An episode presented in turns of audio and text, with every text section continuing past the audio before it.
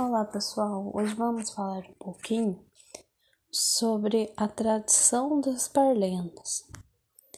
Vocês sabem como surgiu? As parlendas fazem parte da, da cultura popular brasileira.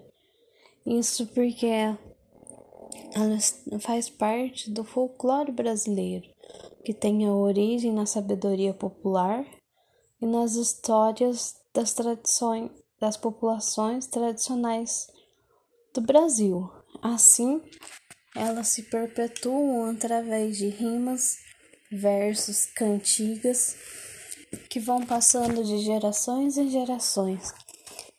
E, e muitas vezes, como no exemplo que vamos trabalhar nessa atividade, nas atividades, elas elas são tão corriqueiras no nosso dia a dia, através das músicas, do, das cantigas de, de desenho, de trava-língua, que a gente nem se dá conta que ela é uma parlenda, que ela faz parte da nossa cultura.